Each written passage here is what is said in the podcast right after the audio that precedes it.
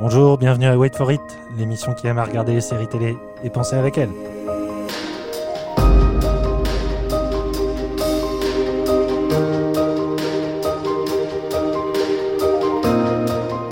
Nouvel épisode confiné. Aujourd'hui, nous donnons nos premières impressions sur la cinquième saison du Bureau des légendes sur Canal+, la critique de Thèse From the Loop sur Prime Video et des recommandations personnelles avec Better Things sur Canal+, et Tiger King sur Netflix. C'est parti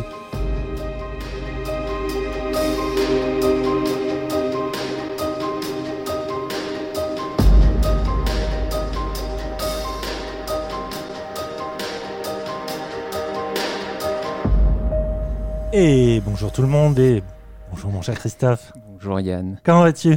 Écoute, euh, très bien. Hein, Eh. tout- Ce son n'est-il pas merveilleusement propre Quel, par quel mystère Serions-nous de retour à la rédaction de JV pour une, un podcast exceptionnel? Et oui, euh, bah oui, on a, on a eu, euh, on avait besoin de travailler euh, dans notre dans notre bureau, donc exceptionnellement, on a pris une dérogation pour se déplacer. Dans le 15e parisien et du coup on en profite hein, euh, puisque on a bossé qu'une demi-heure faut pas déconner et euh, nous on avait qu'une envie c'était d'enregistrer un nouveau podcast euh, bon toujours en mode hors série confinement donc euh, un peu plus court avec voilà une sélection un peu plus limitée que d'habitude. Malheureusement, pas d'invités. On espère que ça va se résoudre peut-être sur, comme nous l'ont promis, euh, les instances étatiques à partir du, du 11 mai. Euh, mais bon, euh, voilà. Profitons d'un matériel quand même qui nous permet d'avoir un son plus que plus net. Aujourd'hui, donc, on va même à, à l'actualité un peu chaude de, la série française, hein, avec le Bureau des légendes, mais aussi une série qui nous a bien surpris, enfin qui fut une belle surprise, Tales from the Loop, et puis on finira avec les, les recos personnels. Ce- de voilà de Better Things à Tiger King, hein, Tiger King qui est un peu le phénomène du moment. Christophe, comment ça va Sinon, t'as l'air pimpant. J'aime bien ce mot. Écoute, Il euh, prépare ses ouais, notes, ouais, il est suis- sérieux, il est bien. hein. Je suis, euh, je suis bien. J'attends de- de débattre un peu de toutes ces belles choses qui, Certes. qui arrivent sur nos Certes. écrans. Oui, et t'as vu, hein, j'ai bien mis au moins deux mètres entre nous. On est- respecte est- les, les- les conditions de, de- les gestes barrières. les gestes barrières. Tout et à fait. Voilà, les postillons ne devraient pas nous, nous atteindre. Tout est pour la bonnette de notre micro que nous avons. euh, voilà. d'alcool hydraulique pailleté. Bon, bah, très bien. Eh ben, écoutez, euh, nos premières impressions, la dernière fois, on avait parlé de Run, euh, qui vient de commencer sur HBO. Comme on avait vu cinq épisodes, euh, on va pas trop reprendre ce qu'on avait dit. hein. Le- L'enthousiasme est là. On va attendre donc euh, quelques semaines. On vous commande toujours euh, Dev, qui me semble termine euh, son cycle sur, euh, sur Canal+. Hein, euh, Cette semaine, non ouais, c'est cette semaine dernier. que le dernier épisode. Donc vraiment coup de cœur du mois. Et en attendant une diffusion française, Dispatches from Elsewhere, a- dont on avait parlé dans le numéro 2, je crois, du confinement. Spécial confinement. Cette fois-ci, passons à la série télé française avec, la- on va dire, le, le cador hein, de, de l'industrie nationale, On peut le dire. on peut le dire, et on écoute un petit générique du Bureau des légendes. Je vais te donner la définition d'une saloperie. C'est laisser partir un agent sur le terrain alors qu'il n'est pas opérationnel. Ça, c'est salaud. Il est mort? Probable. Mais on n'a pas de confirmation. Je savais qu'ils allaient se débarrasser de lui. Moi aussi. Cette nouvelle peut déstabiliser tous les agents sur le terrain. Историю перемещений. Qu'est-ce qu'on cherche Pourquoi ils auraient fait ça Les ennemis de mes ennemis sont mes amis. Je souhaiterais que vous enquêtiez sur votre ancien patron. C'est moi Lucas. Je suis pas pour ça. Pas été formé pour ça. Je dois remettre un terme à ta mission. Voici la liste des personnes à fréquenter. Quand on apprend l'existence d'une taupe, on a peur d'avoir été balancé. Je me soupçonne. Nous voici de retour dans les bureaux calfeutrés, même si ce trailer envoie quand même du spectaculaire, de les bureaux calfeutrés de la DGSE, le train-train quotidien des agents du bureau des, des fameux clandés, hein, ces, ces agents d'élite infiltrés dans des pays étrangers qui portent une identité, une vie fabriquée de toutes pièces. Train-train, on va dire, plus que secoué hein, euh, par euh, la fameuse affaire Malotru, puisque euh, l'exécution de Paul Lefebvre, restée en suspens à la fin de la saison 4, a fuité dans les médias, mettant à nu la responsabilité des renseignements français, mais aussi américains. Pour cette cinquième saison, l'organisation du bureau se voit chamboulée par la nomination de Gigi A, hein, le Mathieu Amelry, qu'on a quasiment entendu tout le long de, de l'extrait, et sa discipline de fer à reprendre la direction suite au renvoi de Marie-Jeanne Dutiel qui se voit elle-même relocalisée sur le terrain en Égypte. On compte aussi sur l'apparition de nouvelles têtes au casting, à commencer par Louis Garrel, une nouvelle légende nommée Mille Sabor, le retour de nombreuses têtes nues, le coup n'est par le grand mystère qui finalement n'en est pas un. Quid de Malotru, considéré comme la meilleure série française actuelle, euh, à la fois pour l'écriture de ses personnages, le prestige de son casting qui ne fait que euh, s'agrandir de saison en saison, mais aussi pour son acuité souvent en serbe de la géo- géopolitique française. Le Bureau des légendes s'apprête à tirer sa révérence hein, pour sa cinquième et dernière saison. Euh, celle de celle de d'Éric Rochant. Eric Rochant, voilà, Laisse showrunner, La. La série euh, peut est potentiellement en continuer. suspens. Ah ouais. Ouais. En tout cas, oui, c'est une création, il faut rappeler par Eric Rochant, hein, qui est un cinéaste à la base, qui, euh, qui euh, apparemment est un showrunner qui a une sorte de, de mainmise extrêmement euh, maniaque sur l'ensemble de la production. Donc la question se pose. Je veux dire, une série quand même porte, bah, au-delà de ses acteurs excellents et ses scénarios, il porte la patte quand même d'une réalisation et d'un style qu'on qu'on peut lui attribuer. Euh, il se trouve que personnellement, moi, cela fait quelques saisons où je me dis où va le bureau des légendes? Euh, autant j'avais été soufflé par les deux premières euh, dans sa façon de euh, tout simplement s'emparer d'un une espèce de patate chaude pour la création française, à savoir les séries à la fois d'espionnage et les séries politiques, puisque le- à la fois peut-être pour des questions culturelles, mais aussi pour des questions de, mo- de mode de production, la série française n'a pas forcément la même,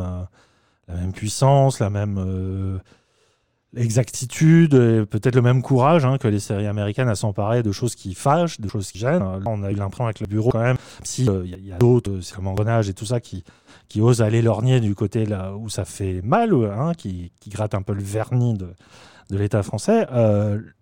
J'avais été vraiment euh, emballé par euh, cette idée d'aborder le milieu de l'espionnage à l'encontre même de tout ce qui se faisait, euh, que ce soit du côté de 24, Homeland, mais même en France, c'était vraiment l'anti-Nikita, hein, qui a déjà quelques décennies, mais voilà, on, gardait cette image en tête de- d'un genre espionnage qui était forcément allié aux militaires. Souvent, les, espions sont considérés comme des, euh, des agents de terrain surentraînés, des machines à tuer. Bon, il y a le syndrome James Bond qui, joue sûrement là-dessus. Alors que le Bureau des légendes montre au contraire des bureaucrates, la plupart du temps, enfin des, des gens qui risquent leur vie évidemment, hein, mais qui euh, le font de manière extrêmement normalisée, euh, sous couvert de, de rôles qu'ils s'inventent, hein, de, de vie qu'ils qu'ils écrivent comme des, des personnages eux-mêmes de fiction. Mais il y avait ce côté anti-spectaculaire euh, qui euh, allait à un paroxysme que je trouvais fabuleux. C'était les, fameuses séquences euh, d'intervention militarisée et tout ça, qui étaient à chaque fois vécues de manière très asymétrique, où on ne voyait pas se passer sur le terrain. Tout était que ressenti, schématisé, suggestion, en fait, à travers des écrans de surveillance. Et, je trouvais que c'était la force de la série. Et le succès faisant, ça allait toujours plus vers quelque chose qui se prenait de plus en plus au sérieux et qui voulait filmer dans plein de pays, euh, multiplier les, euh, les délocalisations et tout ça. Et pour moi, ça se perdait un peu. Et cette cin- cinquième saison on se pose un petit peu comme une forme de bilan de, euh, de tout ce qu'elle a fait dans, dans ces quatre précédentes. Et donc, il y a eu quatre épisodes diffusés pour l'instant, qui posent très clairement l'ambition de la série d'un point de vue géopolitique, c'est-à-dire que on- reprend sur le terrain, le fameux terrain russe, hein, euh, qui, est vraiment la, cible privilégiée euh, des, renseignements français apparemment. Euh, mais surtout, c'est un moyen aussi de se réinventer, puisque outre quelques têtes nouvelles, il y, aurait l'intervention de Jacques Audiard à la ré- réalisation des deux derniers épisodes. Euh, Christophe, rappelle-moi le, le nombre total d'épisodes, j'ai oublié. Il y, en, aura, y en aura 10. Euh, donc voilà, on est à peu près à la moitié. Toi, pour l'instant, qu'est-ce que tu en penses? Euh, bah, moi, j'aime toujours autant et j'aime notamment euh, ce que toi t'aimes pas forcément, c'est la multiplication des lieux. Je trouve euh, justement c'est intéressant sur le côté politique de montrer bah, l'éventail de ce que DGSE peut euh, toucher et, et à, et à quel point euh, on est tous reliés aussi euh, sur des choses qu'on qu'on imagine, euh, qu'on n'imagine même pas forcément. Et, euh, et, surtout ça, bah, ça, ça- donne du rythme à l'épisode aussi, ça- enfin aux épisodes. Ça nous aère un peu bah, des bureaux qui sont, euh, même si, euh, si c'est intéressant d'être dans les, le côté bureaucratique, au bout d'un moment, on a envie un peu d'en sortir aussi. Et, je trouve que justement, cette saison, elle, ressemble de plus en plus à, à une série de David Simon, en fait, où on est vraiment bah, multiplication des lieux et aussi des personnages et des intrigues.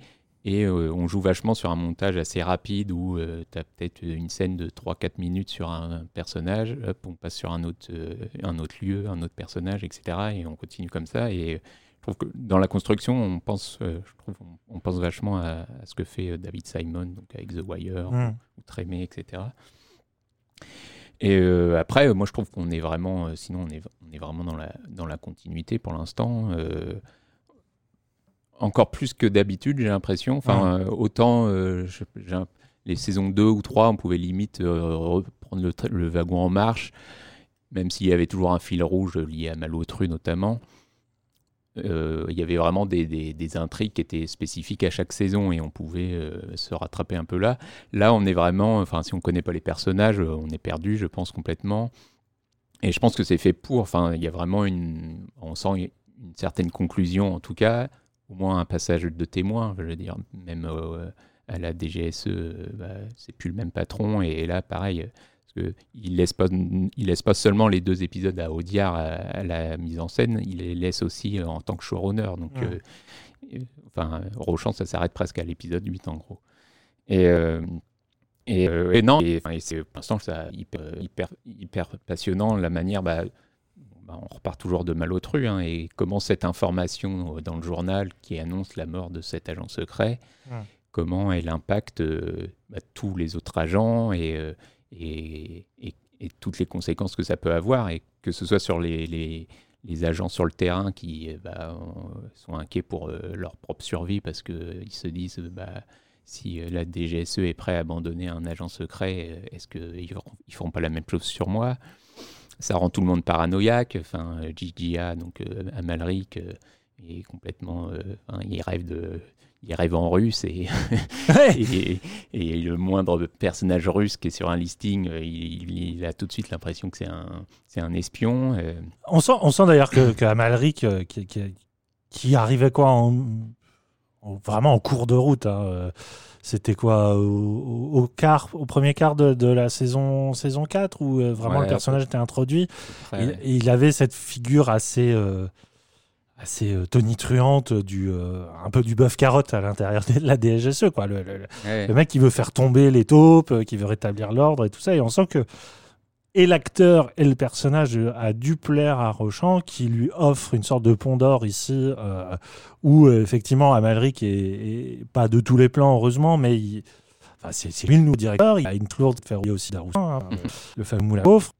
Euh, et euh, oui, la, la puissance de l'acteur qui, passe tout par les yeux, hein, les yeux Oui. exorbités. Son et regard, euh, c'est tout. ouais. Ouais, et vous entendez à sa voix dans, le trailer que voilà, il a une espèce de, de mécanique, de précision hein, dans, son, dans ses dialogues qui fait qu'il a- il porte en lui une espèce de, voilà, de, de- de- de dramaturgie comme ça, de, de grand.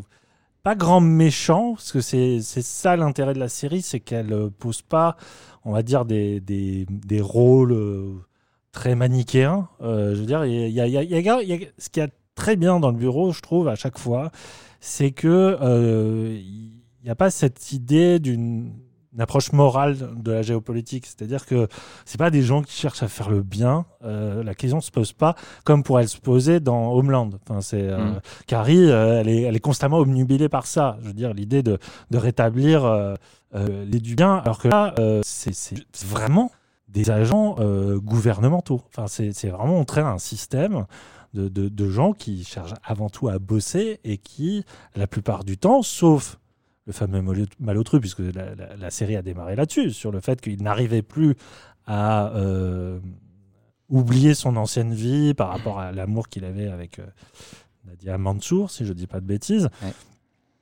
L'intérêt du Bureau des légendes, c'est vraiment de montrer un système, hein, un système qui est souvent dé- déshumanisé, mais euh, de, de- de le justifier constamment, puisque finalement, ce sont que des jeux de masques, de tromperie, de duperie et tout ça. Et là-dessus, je, suis d'accord avec toi. Cette cinquième saison reprend les choses de manière impeccable. Euh, je veux dire, euh, elle est la seule à faire ça. Euh, pas seulement qu'en France, je trouve qu'il y a un ton, une ambiance, une façon de ciseler le dialogue et l'approche des, des manœuvres d'espionnage qui lui est propre et unique. Et euh, ça me rendrait triste de, dire adieu à cela, euh, euh, même si quelqu'un reprend derrière Rochant, c'est- vraiment pas évident de porter ça sur les épaules. Au-delà de ça, bon, c'est que quatre épisodes, donc j'attends de voir. Surtout que pour moi, ce n'est qu'une montée en puissance. Le quatrième épisode se, se conclut sur une espèce de révélation absolument magistrale. Euh, mais j'avoue avoir eu quelques longueurs. Euh, déjà le premier qui sent que euh, alors autant euh, tu dis on est perdu si on connaît pas les personnages autant j'ai vraiment senti dans cet épisode là qu'ils avaient besoin de, de bien retout poser à plat de tout sommériser et tout. Et du coup ça avance pas des masses euh, Bah. et ce n'est que à partir de, de l'épisode suivant où, où tu dis ah oui ça y est ça y est la mécanique s'enclenche ça y est on, on va étudier un autre euh, un autre point de vue. On retrouve des personnages qui étaient absents jusque là et surtout euh, moi je trouve que la meilleure idée pour l'instant de cette cinquième saison c'est l'intervention. Alors elle est encore partielle mais euh, à chaque fois elle est éclatante c'est euh, Louis Garrel Ouais. Louis Garrel qui, euh, qui dialogue pas souvent, mais euh, en fait, en regardant, on dit, Ah, mais il y a vraiment un coup de casting intelligent parce que jamais je pensais que Garrel puisse incarner un espion.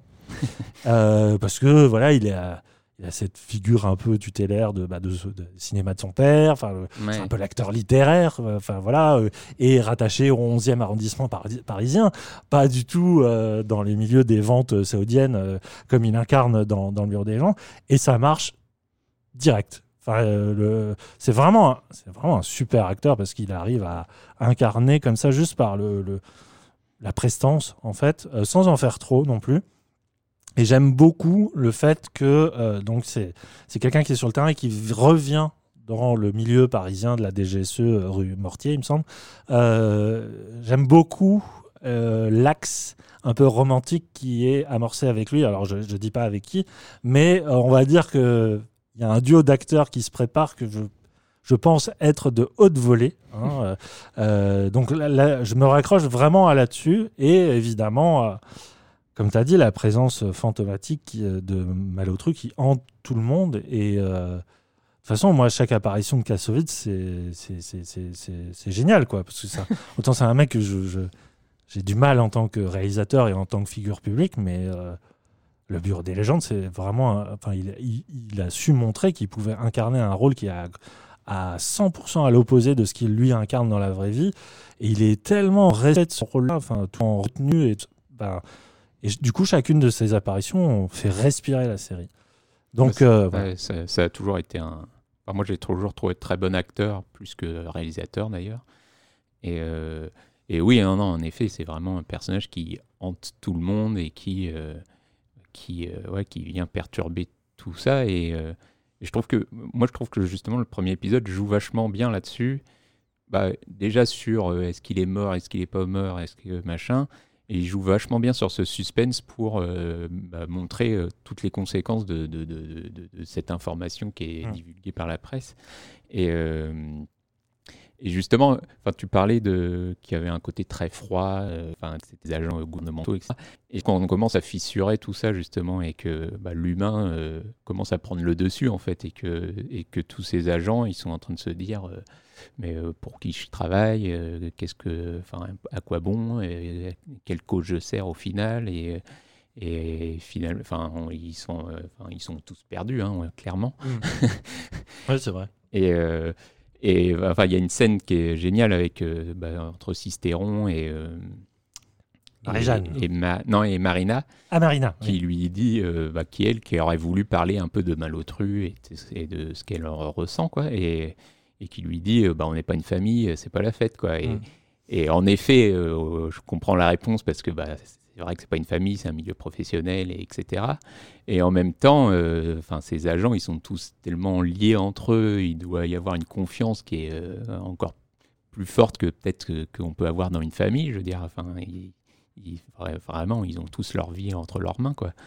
Et, euh, et du coup, enfin, elle se prend ça dans la tronche et elle sait plus quoi répondre, quoi. Enfin, et et t'as l'impression que bah, ça lui va plus forcément cette, euh, cette, cette vie ou ce, ce- ce système, quoi. Et, et ça montre aussi, il y a, y a clairement un problème derrière. D'ailleurs, tu, tu dis, euh, le côté humain ressort et ça se fissure. Tu... Alors, est-ce que c'est une impression personnelle ou.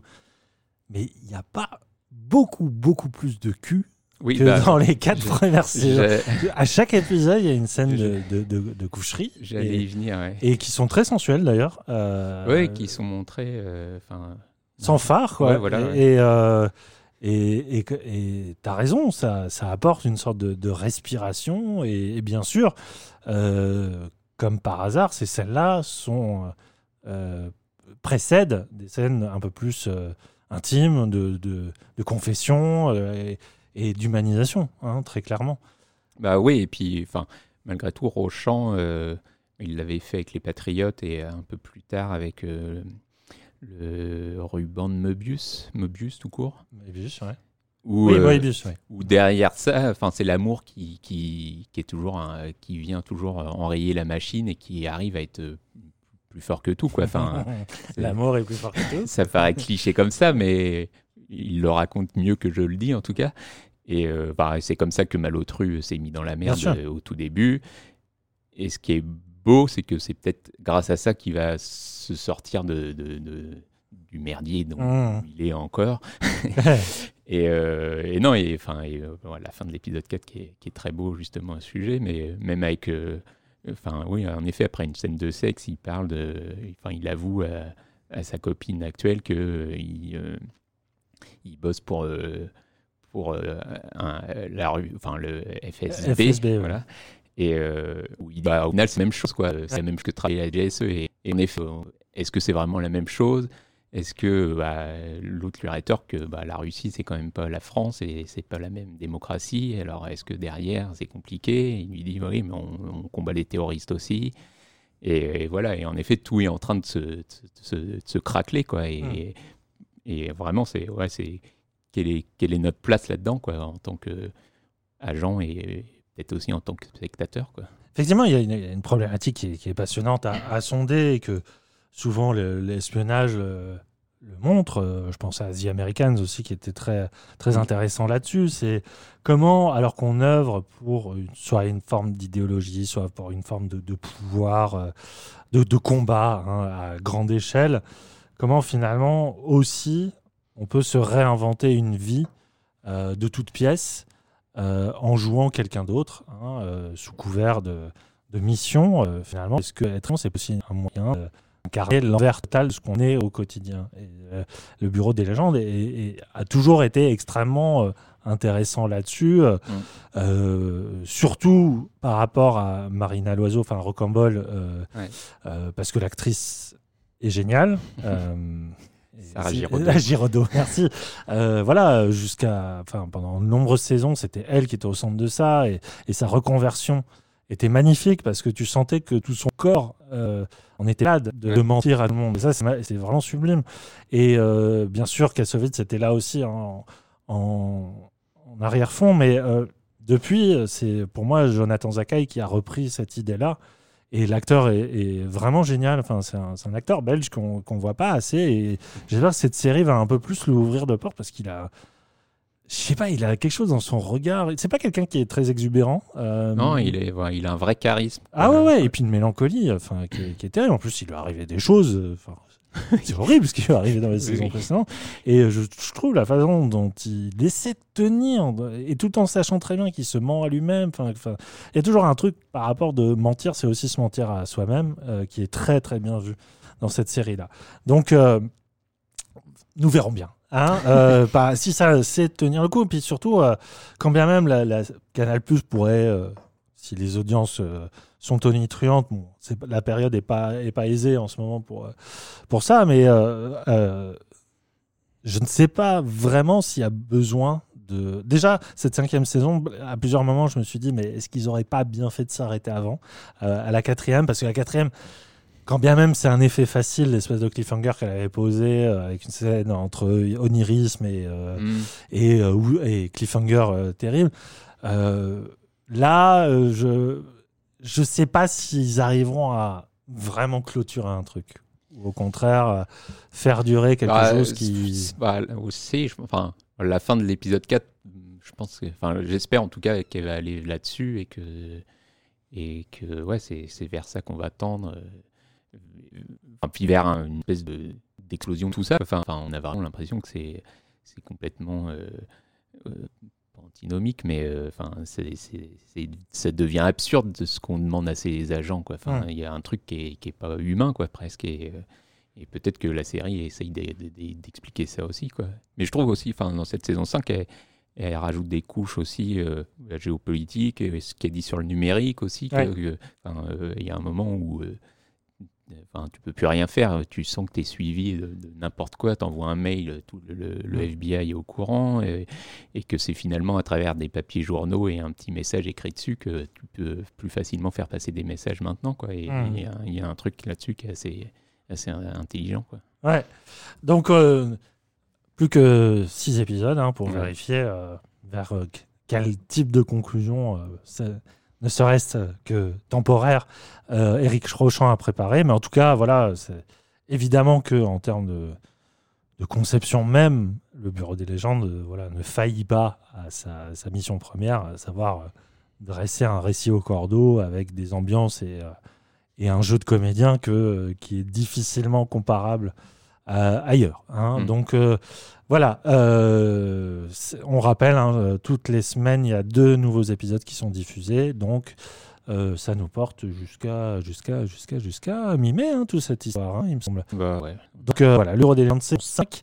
Euh, à suivre, on, va- on en reparlera peut-être au prochain podcast. On va enchaîner cette fois-ci avec la critique d'une série qui n'aura no- normalement qu'une seule saison, une série que personnellement je n'avais pas vu venir du tout.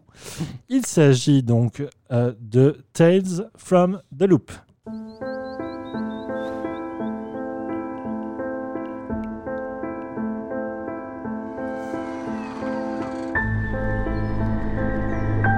What do you do? When someone says something's impossible, I prove it's possible.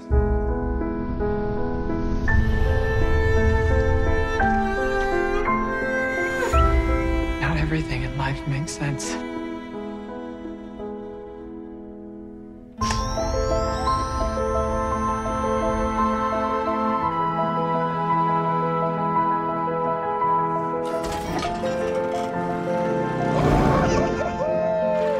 One day, many years from now, you'll wonder if this really happened.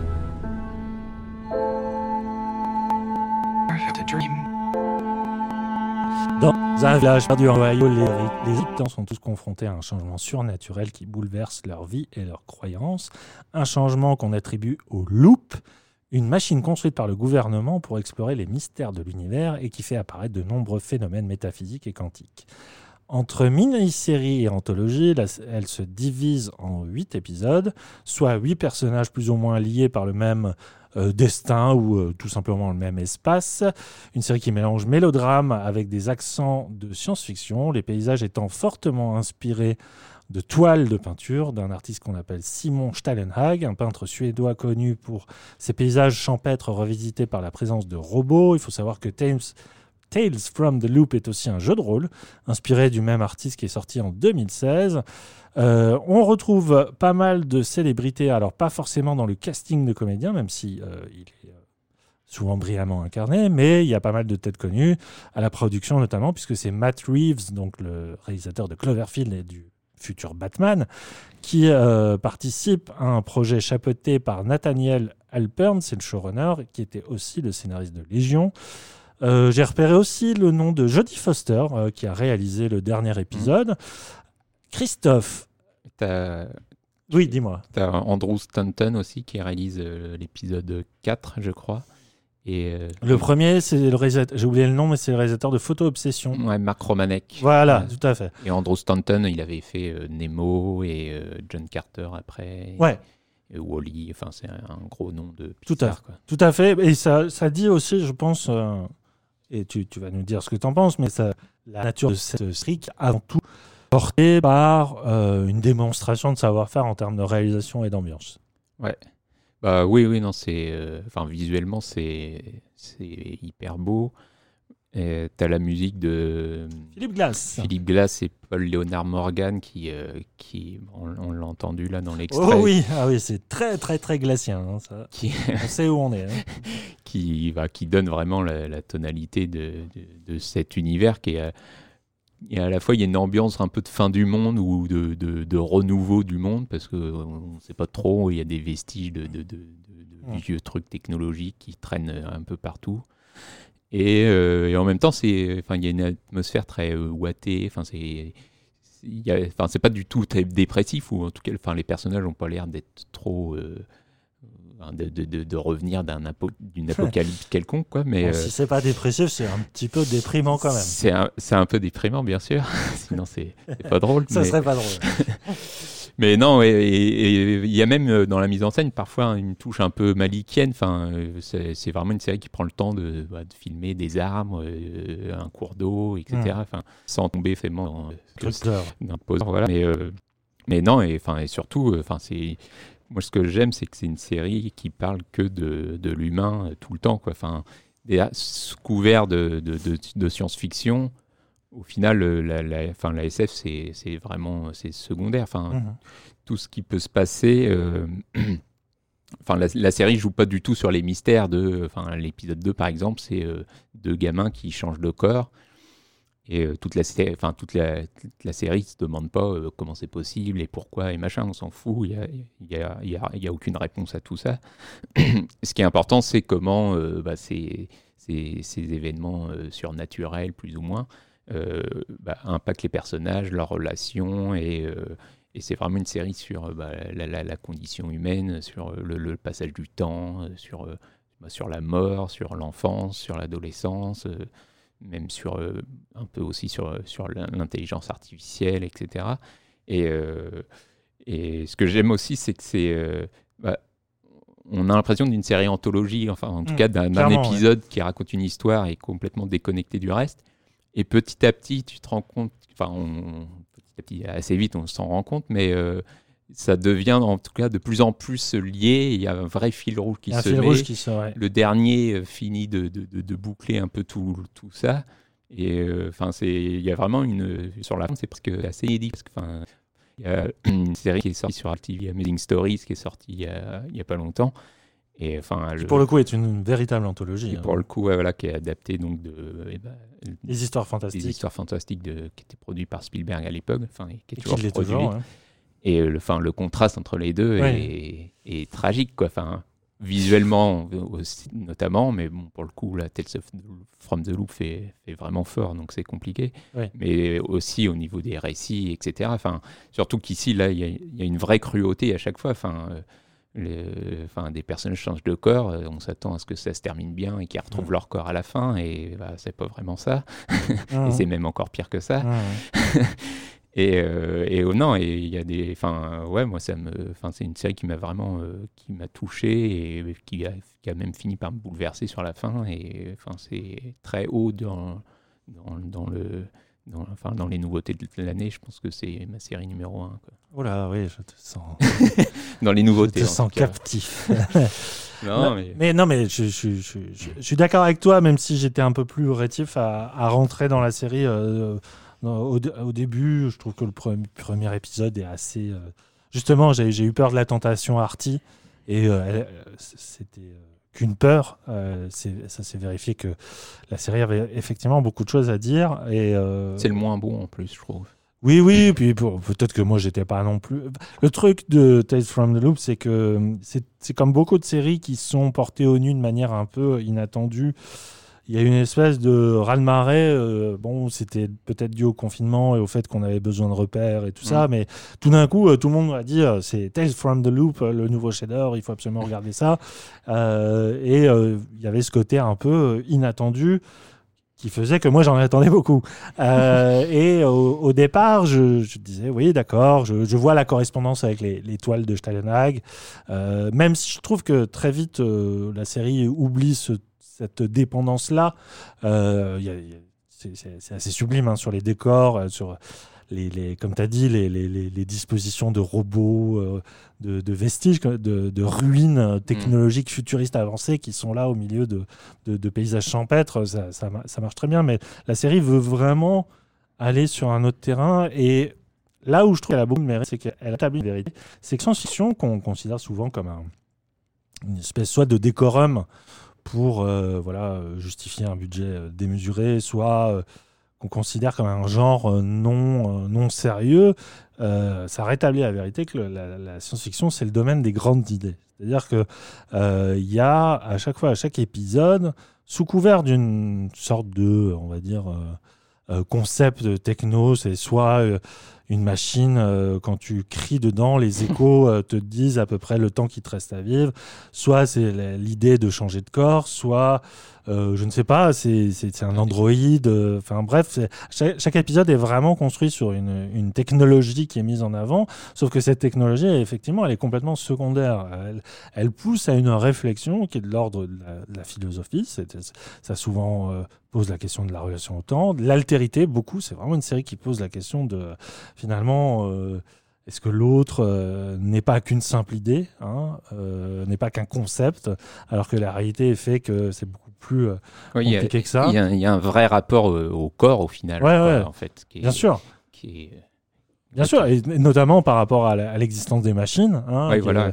j'ai- J'aime beaucoup la façon dont les machines qui sont des êtres de, de pure d'image de synthèse, c'est filmé de façon à ce que on, on dirait vraiment un, un acteur dans une combinaison. quoi. Ouais. Et C'est bien fait la façon dont euh, l'innovation est complètement amenée à quelque chose de naturel euh, et, euh, et anti-spectaculaire. Et la force de la série, c'est justement de jouer d'un dénuement total sur justement les, les ambiances et tout ça. C'est vraiment quelque chose qui cherche pas la, la complexité d'une image, au contraire qui va vers une sorte de, de minimalisme et tout ça. Bon, même si tout cela est très très bien euh, euh, calculé et complexe à, mettre en place, j'aime beaucoup l'idée que euh, c'est on aborde justement cette vision du futur avec un dénuement total, qui est tout et tout semble simple en fait, tout semble peu prétentieux, tout semble vraiment au service d'une réflexion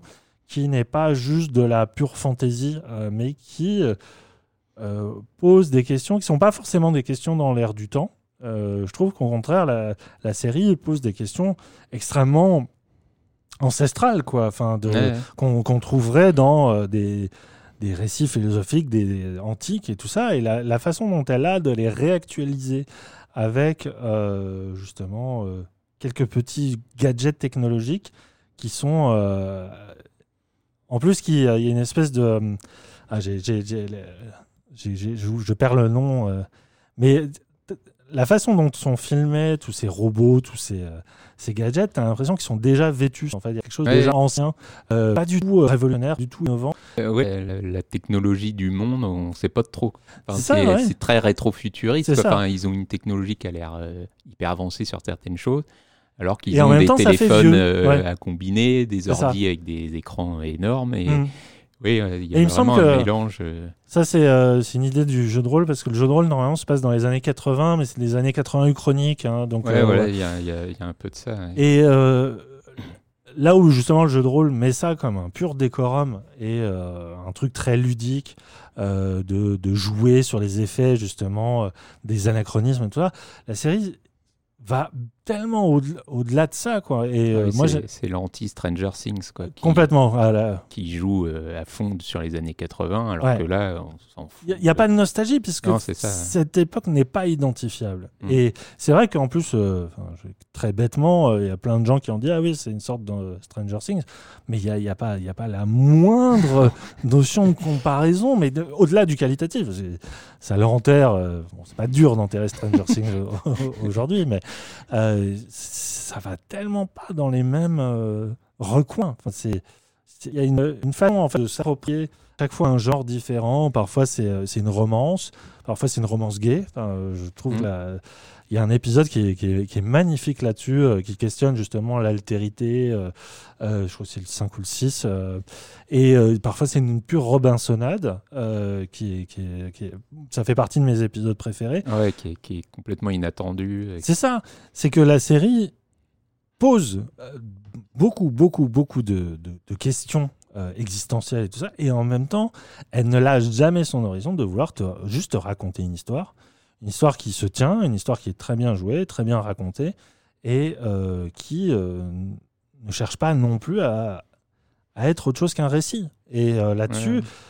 J'avoue que ça m'a ça m'a accueilli au départ. J'étais vraiment rétif et, du, et vraiment je, je, je me disais c'est trop froid, c'est trop conceptuel et, et au final ça délaisse tous les, les oripeaux qu'on- que peuvent avoir certaines pseudo-séries euh, philosophiques. Je pense à, à Car- Altered Carbon, euh, voilà, la série euh, Cyberpunk qui, qui, po- qui, qui a beaucoup, beaucoup de points communs sur les questions que ça pose sur l'idée du corps, de, Mm. que maintenant les technologies ont remis en cause la notion de- d'identité par rapport au corps que tu habites, que finalement ce pas ce ne serait-ce pas qu'une simple enveloppe et que tout ce qui est de l'ordre des idées, de l'âme et tout ça euh, peut survivre au-delà du, du simple truc périssable. Et euh, Altered Carbon, c'est du remplissage et du remplissage. On veut vraiment te bourrer la gueule de, de signes euh, cyberpunk, de clins d'œil à toute cette culture-là, alors que euh, Tales from the Loop, ça a beaucoup plus ouais, du côté du cinéma un peu panthéiste, euh,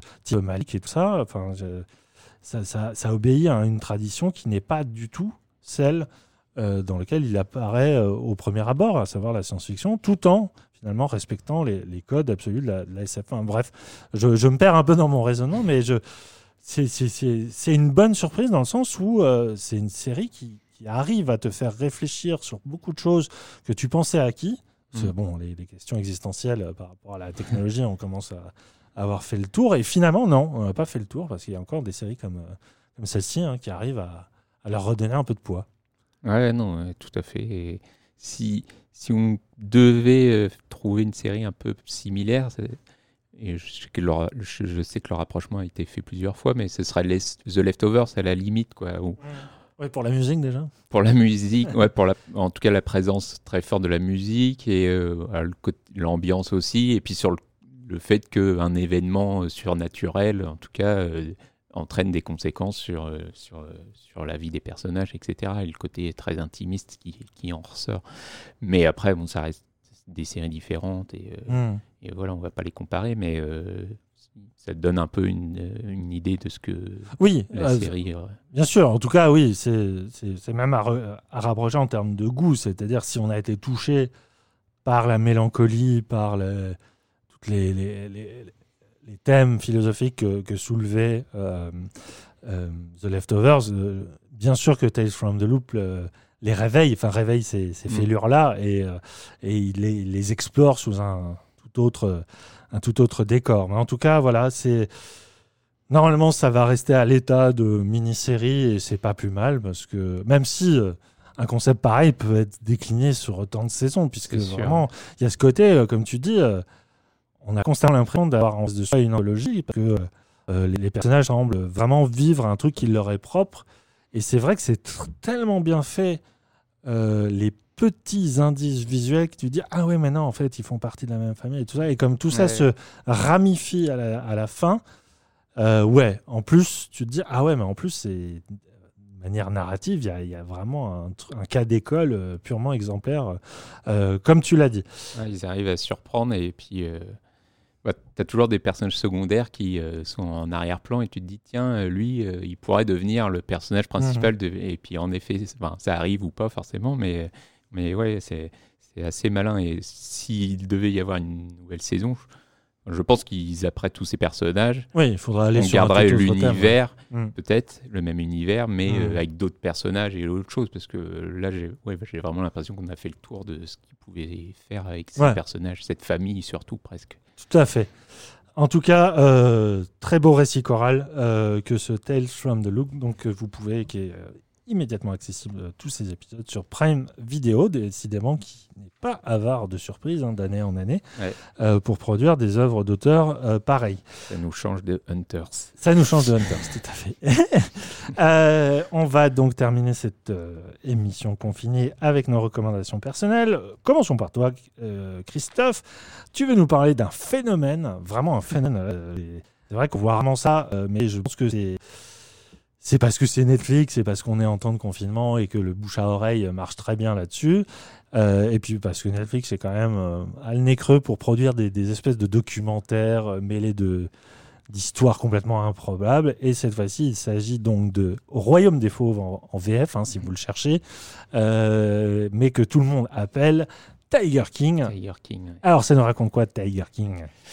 Bah, c'est l'histoire d'un enfin, un fondateur d'un- d'une espèce de zoo de, de, de, de tigres, hein, essentiellement. En tout cas, d'animaux. Quelqu'un qui est omnubilé par les tigres. Ouais, voilà, qui est captivé par les tigres.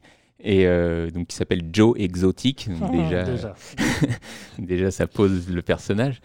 Et, euh, et c'est surtout l'histoire de sa relation, en tout cas de sa confrontation avec bah, une autre euh, directrice de, de- de- de- d'un zoo qui, elle, se, se, se dit euh, défense, enfin, euh, pour la défense des animaux, en tout cas, et des tigres Et la libération. et la libération qui est, euh, qui est liée avec euh, l'association PETA, Mhm. etc. Et euh, bah, qui est outré que bah, ce personnage-là, Joe Exotic, n'hésite pas à balancer des, des tigres qui ont à peine de, deux semaines et qui euh, les met euh, de, enfin, de face au public pour les prendre en photo, etc. Et enfin, qui exploite clairement tigres, quoi. Alors après, euh, ça pose plein de questions parce que cette directrice, euh, elle fait à peu près aussi la même chose, mais avec peut-être un peu plus d'éthique. Mais bon, personnellement, euh, j'ai du mal à voir en quoi elle est une vraie défense des, défense des, des, des- des tigres. Mais, euh, mais euh, non, enfin, du coup, bah, l'histoire de, ce documentaire, c'est bah, la, relation- la relation entre ces deux personnages euh, qui se détestent clairement. euh, Joe Exotic fait plein de vidéos, etc., pour promouvoir son zoo, et aussi pour bah, clairement expliquer qu'il a envie de tuer cette, cette femme parce qu'elle le- elle lui fait perdre de l'argent, etc. Et elle, en même temps, on apprend assez rapidement que son ex-mari, qui était un millionnaire, euh, multimillionnaire, qui lui a permis de créer tout ça, a disparu soudainement du jour au lendemain. Et Joe Exotic est persuadé qu'elle l'a tué. Euh, évidemment, elle s'en défend, etc. Et c'est surtout, euh, enfin, c'est, c'est un- une plongée dans le milieu des, des rednecks qui est assez fascinante. Quoi. Enfin, ce personnage, il est à la fois abject et en même temps euh, Il est, fascinant. il est fascinant. ouais. C'est- une incarnation euh, presque jusqu'au bout de ce qu'est le, rê- le rêve américain. Euh, parce que c'est vraiment quelqu'un qui vient d'en d'en bas, qui vient de, du milieu white trash, qu'il a un mulet euh, pas possible, il est, il est peroxydé, enfin, Oui, il, a Euh, un physique, enfin, il a un physique et un look ah, il est improbable. totalement excentrique. Et en même temps, c'est quelqu'un, bon, bah, déjà qui a fait fortune grâce à, à ce- cette exploitation euh, des tigres, mais il a aussi essayé, essayé de faire de la, de la country. Il s'est présenté à des élections. Enfin, bref, Oui, oui. c'est un défenseur de la NRA aussi, enfin, du- Ouais. du, port d'armes. Enfin, il incarne cette espèce de, de, de gloubi-boulga culturel que sont les États-Unis de manière puissance 1000, quoi. Ouais, bah, à chaque épisode, on apprend un nouveau truc de ce mec. euh, bah, il fait de la chanson et, et en effet, il, a une arme tout constamment sur lui parce que bah, il a peur qu'on le fasse chier, et, etc. Et euh, on comprend un peu plus tard que c'est aussi euh, s'il doit tuer un tigre, il n'hésitera pas alors qu'il il dit qu'il préférerait tuer euh, quelqu'un d'autre avant de tirer sur le tigre. Et, euh, et en effet, il s'est présenté aux élections présidentielles. Enfin, et c'est euh, Et, enfin, et, il est, et il est actuellement en prison. Je, je le dis parce que c'est C'est dit euh, révélé direct. ouais. dès, le, dès le début. Je crois que c'est la Mm. première scène, on l'entend parler en prison. Et, euh, et non, et, et du coup, bah, tout ce docu est, est écrit comme un vrai crime stories, euh, un peu enfin, l'exemple, c'est vraiment Making a Murderer. Après, on est très très loin de la, la précision, la minutie de Making of Murderer, qui était une vraie enquête, euh, enfin, de la part des, des réalisateurs qui, euh, enfin, qui refaisaient vraiment toute l'affaire. Ouais. Là, il- on sent que les mecs ont eu euh, pas un coup de bol, mais en tout cas, ils sont tombés sur le, le- le- bon cheval et que parce que je crois que ça a commencé, il a commencé à filmer il y a 5 ans Ouais. et qu'il s'est passé bah, plein de choses pendant 5 ans. quoi. Tu sais, ça me fait penser à cette autre série Netflix, j'ai oublié le nom, mais sur euh, euh, une affaire criminelle aussi d'un- d'un d'un- d'un mec qui s'était fait mettre une ceinture explosive au Ah cours oui. des des banques. Et tout est orchestré vers une sorte de famille aussi, de redneck, et qui en fait était une, enfin, la, la femme était une sorte de mastermind. euh, euh, hyper cruelle et hyper maligne euh, et qui a aussi fini en prison et le, le documentaire jouait aussi sur euh, mélange entre le- le- la reconstitution et l'affaire en train de s'écrire au présent ça. et j'ai oublié. Ouais, j'ai euh, oublié le nom. Aussi, Et il y en a mais- plein des docus comme ça. Il y en a Netflix, plein, oui. Et c'est vrai que Tiger King, euh, c'est pas forcément original, en effet. Et en effet, il joue euh, à chaque fin d'épisode, tu as une espèce de nouvelle révélation, machin. Mais euh, ça reste malgré tout fascinant parce que, enfin, c'est. T'imagines le pire ou le plus improbable et la série arrive toujours, enfin la réalité, parce qu'elle arrive toujours à faire euh, encore plus fort que ce à quoi tu attends et, et c'est assez captivant à suivre, quoi, faut le dire aussi. Oui, hein. oui, c'est- hyper bien foutu en termes de, de mécanique narrative. euh. Et puis, comme tu dis, enfin, euh, tu, tu peux avoir tour du personnage il y a encore une révélation. Surtout, ben, moi, à chaque fois, ça m'hallucine le travail d'archivage. euh, en fait, tout- toutes les images sont là dès le départ et il y a une profusion d'images. Et tu te dis, mais, mais qui enregistre ça quoi? Enfin, C'est fou. Et comment ça se fait qu'on n'était pas au courant jusque-là? Bah ouais, c'est vrai qu'il y, a un- y a un travail de montage aussi qui, est, qui est phénoménal. Ce que, et ce que j'aime aussi dans la série, c'est que les, les gentils, ou en tout cas ceux qui paraissent gentils, enfin, Joe Exotic, tu as envie de l'aimer au début, de- finissent par être des ordures, et ceux qui sont a priori méchants, finalement, tu te rends compte que bah, c'est peut-être, euh, enfin, euh, au, au contact de Joe Exotic, finalement, Ouais. ils se disent, oh putain, et ils deviennent euh, presque les gentils, quoi, et c'est assez marrant de voir. euh, bah, comment les personnages évoluent et, évoluent surtout au contact de ce personnage euh, Mm. complètement euh, hallucinant. Quoi.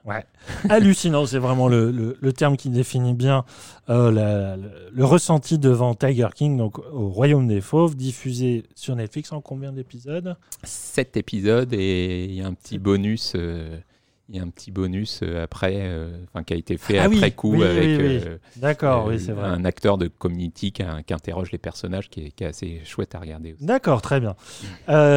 Moi, je vais vous recommander. Alors, on aurait pu le faire, peut-être en fin de série, parce que c'est une série qu'on qu'on aime d'amour tous les deux, mon cher Ouais. Christophe. hein, c'est et qu'il faut absolument regarder, euh, même si elle fait pas beaucoup de bruit. Et c'est sa plus grande qualité, euh, je pense. Le fait est qu'elle cache bien son jeu. C'est Better Things. Vous pouvez la regarder en France sur Canal+. Euh, la quatrième saison est en train d'être diffusée. C'est 10, 10 épisodes à, chaque fois. Euh, alors, comment définir Better Things? Bah, Déjà par son actrice principale et showrunneuse, euh, Pamela Adlon. Pamela Adlon, c'est une actrice que généralement on a vu dans Californication, qui est Mhm. vraiment pas son rôle le plus mémorable. Euh, c'est pas là où, en tout cas, elle brille. Il n'y a pas Euh, grand chose qui brille le dans. Euh, elle, est, elle est super de, de bout en bout. euh, surtout, c'est une actrice à voix, a une voix Ouais. extrêmement rauque, euh, de, d'ancienne fumeuse, je ne sais pas, mais euh, voilà, il y a ce côté extrêmement euh, marquant, rocailleux. Euh, c'est une série qui, enfin, pardon, c'est une créatrice qui en fait a commencé sa carrière avec un- une autre star du stand-up qui aujourd'hui est un peu personnel non grata, c'est Louis C.K. hein, euh, elle, avait par- par- elle, elle était le second rôle dans son sitcom euh, Lucky Louis. Lucky Louis, ouais. Euh, elle jouait sa femme et euh, elle a souvent participé à l'écriture de la série de C.K. qui s'appelait Louis. Et, euh, Et jouer dedans aussi. Ouais, elle a joué dedans, évidemment. Et ensemble, ils ont créé euh, cette série-là, Better Things. hein. il est toujours au générique à, à l'idée originale. Je pense que depuis, il, est- il s'est retiré du projet. Ah, Alors, Depuis la, la fin de saison 2, il est plus. voilà, ça, depuis le, bah, le fameux euh, moment euh, MeToo où il a été, euh, il a été dénoncé. Mais il y a eu son empreinte et tout ça. Et Better Things est très proche de Louis d'une certaine façon, même si au fond, ça reste la création et, euh, et c'est magnifique là-dessus. La définir, c'est compliqué parce que je peux vous lire le, le pitch. Il se passe Euh, rien. Ouais. Le pitch, c'est alors qu'elle élève seule ses trois enfants, Sam Fox tente de maintenir sa carrière d'actrice à flot, mais elle doit surmonter toutes sortes d'obstacles. Et ben ce pitch-là, c'est le pitch que vous pouvez attribuer à, aux quatre saisons entières, puisque à chaque fois, ça ne raconte que ça. Ouais, et je m'arrêterais même à la première. fra- Enfin, c'est Ouais, une femme avec flot. ses trois enfants. Oui, c'est ça. Parce que sa carrière d'actrice, euh, on en parle. Euh, ouais, quand même. Un- il y en avait un petit peu plus dans la saison 3, en fin de saison Ah, 3. Mais, oui. mais pour moi, c'est vraiment secondaire. Enfin, c'est bien plus sûr. Bien sûr, parce que le personnage que- qui est une sorte de double fantasmé de Pamela Adlon, c'est une actrice euh, qui vit à LA, euh, qui euh, voilà, qui est, dans- on va dire, dans un, changement de carrière dû à son âge. hein, c'est, quand même une réalité que, la série dépeint, c'est-à-dire le, moment où les actrices qui étaient très bankable selon une tranche d'âge, euh, finalement, deviennent un peu les, secondes, troisième, voire dixième roues du carrosse hein, pour les, directeurs de casting. Mais oui, tu as raison. Euh, Better Things, c'est avant tout une chronique familiale, puisque euh, cette, euh, cette femme élève seule trois euh, filles au caractère, on va dire, très différent, mais surtout très trempé. hein, et, Elles sont euh, géniales, mais elles sont- il les faut- trois actrices sont fabuleuses. fabuleuses de- d'incarner des filles aussi insupportables, mais en même temps, euh, il y a, il y a- il y a- il y a aussi une sincérité à vouloir filmer les trois, trois âges de, de l'enfance à l'adolescence, voire au début de, l'âge adulte, euh, qui, les montre vraiment telles quelles et sans, sans aucun artifice. Et, euh, et parfois, il les montre comme des personnes horribles et des fois comme des, personnes extrêmement vulnérables hein, et qui, euh, dans lequel forcément la mère se reconnaît. Enfin, il y a une façon, en fait, de mettre en, en reflet une mère par rapport à bah, sa progéniture et com- comment trois personnalités finalement se retrouvent euh, dans une personne différente à chaque fois. Mm. Et, euh, puisque euh, ces filles incarnent cette personne-là hein, de, de manière mosaïque. Mm. Et mais là où la, la série est merveilleuse, c'est que justement, elle n'a rien à dire, Euh, elle n'a rien à raconter, dans le sens où il n'y a vraiment pas de fil rouge. C'est très difficile de, dire bah, cette, saison-là parle d'une thématique et pourtant euh, tu trouves hein, des éléments communs, tu trouves, ça s'intéresse à différents moments de la vie de cette actrice et tout ça. Il y a, des thèmes qui sont abordés, mais je trouve fabuleux la façon dont Pamela Adlon finalement euh, refuse tous les codes de, euh, du feuilleton. Euh, de, La de narration. cette, voilà, de cette idée que l'histoire doit avancer quelque part, elle doit te faire euh, progresser. Elle te fait progresser. Je veux dire, la, la façon dont euh, Adlon filme, la famille filme ces fameux moments euh, quotidiens qui, la plupart du temps, sont délaissants de- dans d'autres fictions, ici, elles, elles sont montrées à la fois de manière hyper naturelle, c'est-à-dire que c'est beaucoup, tu sens qu'il y a pas mal d'improvisation dans les dialogues, enfin, c'est saisir le, ouais, le quotidien de manière très crue, très, euh, la, vie comme elle, la vie comme elle vient. hein. Mm. Et en même temps, il y a toujours des envolées poétiques ou lyriques, euh, déjà grâce à une bande-son qui est fabuleuse, Mm. mais surtout, c'est euh, Adlon, un peu comme Siké, adore euh, justement basculer tout d'un coup où euh, tu étais- malaise. voilà, tu es, dans une série très naturaliste, très- limite documentaire, et tout d'un coup, tu as un coup de folie qui est soit qui vient de sa, du personnage de sa mère, qui est une grand-mère complètement fantasque et qui en même temps bascule un peu dans une forme de, de sénalité un peu flippante. Enfin, Oui, euh, il, est, il est- il est fabuleux ce personnage. Ouais, et c'est fou parce que c'est un personnage qui, qui est vraiment négatif en soi. Enfin, Bah. Je veux dire, elle est détestée par sa propre fille. Enfin, c'est vraiment un poids. Mais l'actrice, qui est une actrice britannique, lui apporte déjà une, une espèce de, de, nature fantasque, voilà, très, très, très hautaine. Et en même temps, ça Bah, révèle des choses de, de- juste de vieillir qui sont. qui sont Ouais, et- et et t'arrives pas à le détester ce personnage malgré tout parce qu'il y, a, y ouais, y y un truc derrière où tu sens qu'en effet elle est rattrapée par l'âge et qu'elle y peut rien presque. Ouais. Et faut l'accepter comme elle est presque. Et- C'est ça. Et c'est, enfin, j'adore cette façon qu'a Adlon de à la fois te, te confronter à des moments extrêmement durs, enfin de, de vrais questionnements que tu peux avoir quand t'es parent, par, euh, enfin, ce que c'est que d'élever seul euh, une famille, ce que c'est que de, de gagner sa vie en tant qu'actrice quand bah, finalement tu t'es plus dans les, les, les, les clous de, des, des codes de- hollywoodiens. Il y a une fa- à chaque fois, il y a, il y a- il y a- il y a une profonde tristesse par rapport au fait de vieillir, par rapport au fait que ton corps commence à te lâcher, la ménopause, euh, le, Ouais. euh, la, la- la peur des- du cancer et tout ça. Enfin, tout ça est, est abordé de front. Et en même temps, il y a toujours cet art de la pirouette à ne jamais se lamenter sur son propre sort et surtout à ne pas trop euh, laisser le spectateur dans un état de dépression profonde. Et la série est merveilleuse dans justement sa façon d'organiser. Alors que tu crois que tu vas chialer, tout d'un coup, une, une envolée comme ça, euh, euh, comique ou purement euh, surréaliste, Ouais. qui intervient et qui tout d'un coup te fait respirer. Et c'est vraiment. c'est- Il y a une façon d'organiser l'émotion dans Better Things que je, je- qui me fascine. Et le dernier épisode que j'ai vu en date, bon là pour le coup j'ai chialé tout le long, c'est- euh, un voyage à la Nouvelle-Orléans. Euh, bah déjà ça fait du bien qu'elle parte un peu de LA parce que c'est aussi une critique de Los Angeles, hein, euh, Mm. Better Things, et notamment du milieu un peu du, du spectacle.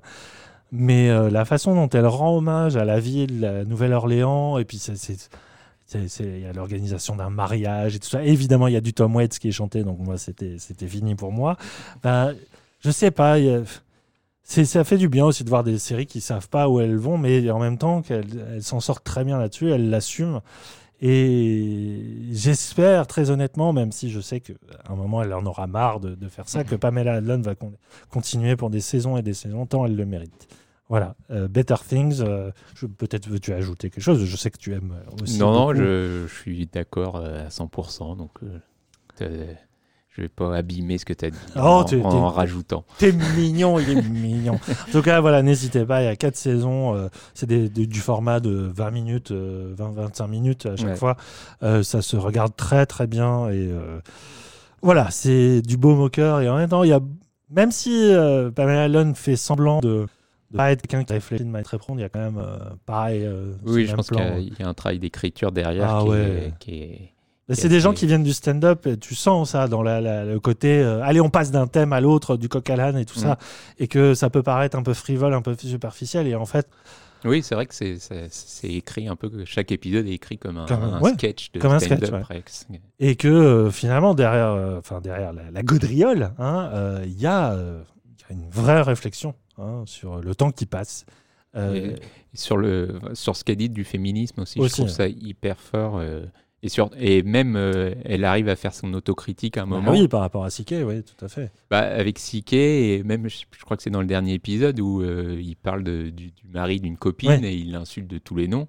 Et d'un coup, elle, par- elle- elle parle avec ce mari et elle se rend compte que, bon, euh, peut-être qu'on a été un peu loin et que ce mec-là aussi, il était pour rien cette fois-là et que même elle, parfois, enfin, je sais qu'il y a eu des épisodes où elle l'insultait et c'était à mourir de rire et où elle arrive à faire son autocritique et, euh, et enfin, sur- euh, ouais, va parler vraiment du féminisme avec, euh, avec intelligence. Quoi. Hmm.